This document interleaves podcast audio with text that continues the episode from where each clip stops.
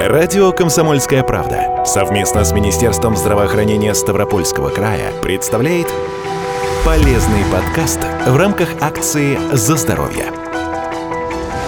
Эндоваскулярная или рентгенохирургия – относительно молодое направление современной медицины. Главная ее особенность в том, что все вмешательства проводятся без разрезов, через небольшие проколы на коже под рентгеновским контролем в специальной операционной. Изначально эндоваскулярная техника создавалась и использовалась исключительно для диагностики. Но феноменальные результаты лечения позволили этому направлению занять отдельную нишу в медицине. Благодаря таким достижениям появились альтернативы некоторым методам традиционной хирургии. Такие операции проводят рентгенохирурги или эндоваскулярные хирурги. Это врачи, обладающие квалификацией хирургов и рентгенологов одновременно и умеющие работать со сложной медицинской аппаратурой. Рентген-хирургия невозможна без двух материальных составляющих. Рассказывает заведующий отделением рентгенохирургических методов диагностики и лечения Ставропольской краевой клинической больницы Олег Белоконь.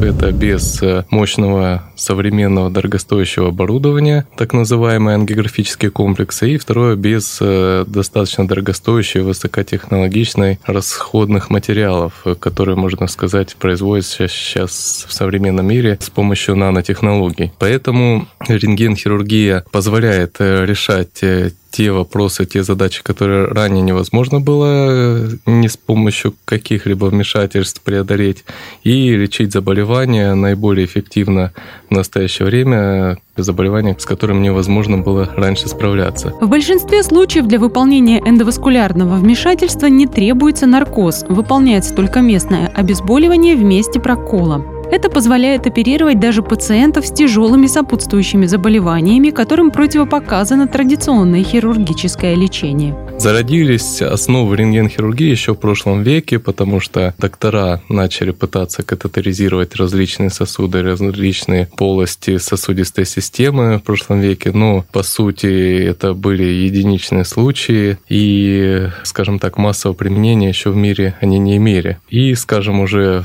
в современном мире, это 90-е, 80-е годы, с наработкой и с появлением современных ангиографических комплексов, которые позволили э, видеть то, что ранее невозможно было видеть, потому что мы работаем под рентгеном, под специальным рентгеном высокочастотным, который не вредит э, пациенту и хирургу, позволяет видеть э, сосуды, которые могут составлять доли миллиметров, то есть мельчайшие. И до развития данной технологии в современном виде рентген-хирургии, конечно, не было. И второй аспект после развития современных технологий, как я сказал, нанотехнологий и внедрения в нашу клиническую практику современных устройств, в том числе имплантов. Ну, самый известный имплант – это стенд, про который, наверное, все слышали. А, опять же, без внедрения, усовершенствования этого стенда, который позволил добиться очень хороших результатов э, в плане отдаленных, в плане осложнений и в плане того, что пациенты выздоравливали после имплантации стента, это уже наш век. Массового применения его также не было. Но с развитием технологии, с стентус было усовершенствовано, ну, в том числе стента, и позволил добиться очень хороших результатов в лечении многих заболеваний, в первую очередь э, инфаркта миокарда и ишемической болезни. Отсутствие надрезов, наркоза и необходимости в длительной реабилитации после операции – неоспоримые плюсы рентгенохирургии. Поскольку после вмешательства не остается послеоперационной раны и швов, в большинстве случаев пациенты могут быть выписаны из стационара через 1-3 дня после операции.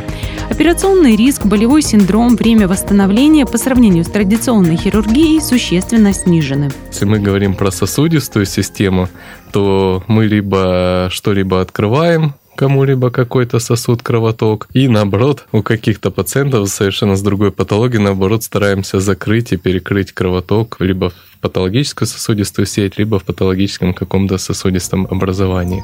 Везде, где у человека проходят сосуды, эндоваскулярные хирурги могут провести диагностические и лечебные процедуры. Практически с головы до пят, начиная от врожденных пороков сердца у детей, различной сердечно-сосудистой патологии и заканчивая гинекологическими и урологическими заболеваниями. Самая частая помощь, ну и одна из самых эффективных в рентгенохирургическом отделении, все-таки стоит отметить, это пациентам с острым инфарктом миокарда, когда пациент доставляется к нам в терапевтическое окно, когда еще развивается инфаркт, мы вводим контраст в коронарной артерии, находим закупорку, и в это место имплантируется стенд, который возобновляет кровоток, и человек, в принципе, может быть выписан из стационара без инфаркта. Опять же, та же самая история с инсультом, но с инсультом э, чуть-чуть посложнее, потому что есть два основных вида инсульта. Это геморрагический, когда что-то разрывается в голове, и ишемический, когда, наоборот, закрывается сосуд в голове.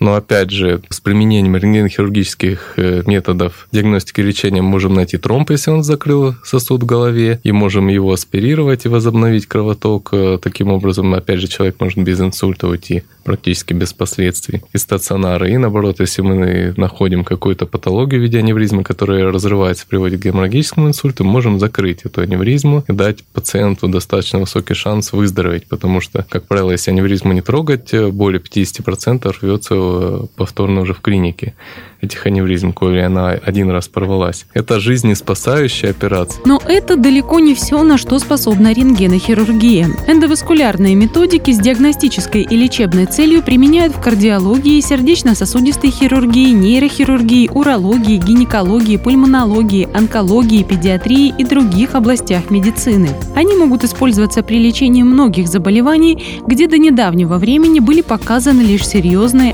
открытые хирургические вмешательства. Ну, может быть, допустим, пациент без инфаркта, но у него начинаются проблемы с ногами, вплоть до гангрены, которая может потребовать ампутации.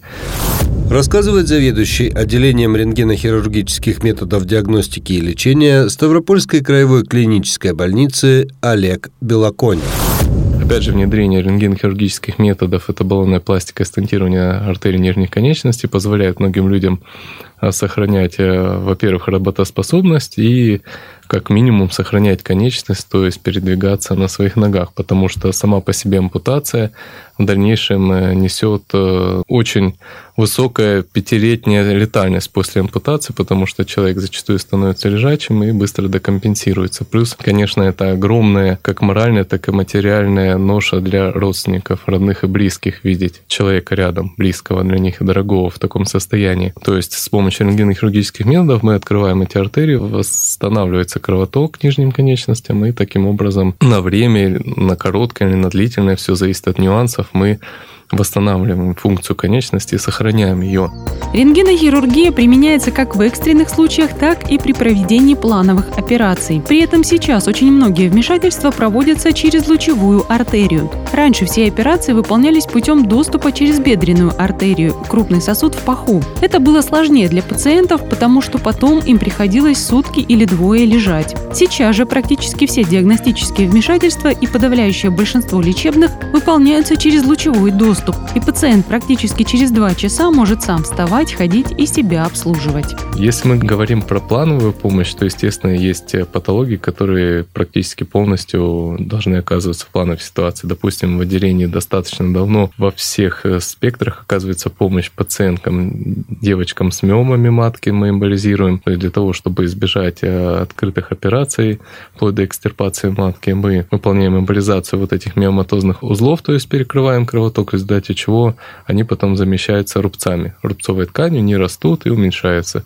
И удалось нам внедрить методику эмболизации простатических артерий при аденоме. Опять же, если единственная альтернатива была это трансуретральная резекция в том или ином виде, в той или иной модификации, когда, можно сказать, открыто аденома мужчины вытаскивается по кусочкам. Достаточно травматическая операция. То сейчас мы часто прибегаем к эмболизации простатических артерий. Опять же, это рука или через бедренную артерию в этой ситуации где-то пополам. Заходим мы в подвздошные артерии, верифицируем те сосуды, которые питают эту аденому. Опять же, точно так же вводится современный эмболизат, то есть который перекрывает кровоток питания этих узлов. И узлы рубцуются, то есть таким образом уменьшается, как сухое яблоко. Таким образом пациент излечивается и от аденомы, и от симптомов, связанные с ними в 95% случаев. К любым операциям операциям есть противопоказания. В случае с рентгенохирургией их меньше, чем при традиционных методах оперативного лечения. А если это экстренное вмешательство, здесь их вообще практически нет. Это жизнеспасающие операции и какие могут быть противопоказания к сохранению жизни. Даже если есть условно противопоказания, то все равно, выполняя операцию, мы априори практически на 100% спасаем жизнь, поэтому мы выполняем операцию. И то, что нам мешает, э, зачастую мы можем нивелировать или уменьшить э, препаратами или какие-либо нашими техническими воздействиями. Если мы говорим про плановые операции, то, естественно, есть много противопоказаний. Они есть общие противопоказания, а есть специфические для каждого конкретного заболевания. Ну, общее это если есть непереносимость контрастного вещества, если есть у пациента какой-либо хронический очаг инфекции в допустим, э, танзелит или воспаление по стоматологической линии, естественно, нужно сначала лечить те обостренные хронические заболевания, а потом уже прибегать к рентгенхирургической помощи, тем более, коли она происходит на сосудистой системе, это самое сердце и самое дорогое для организма. Рентгенохирургическая служба – это сплав новых технологий и передовых достижений медицины в сочетании с высоким профессионализмом врачей. Отделение рентгенохирургических методов диагностики и лечения Ставропольской краевой клинической больницы расположено в Ставрополе на улице Симашка, 1. Телефон справочной службы 8 800 700 ровно 74 19.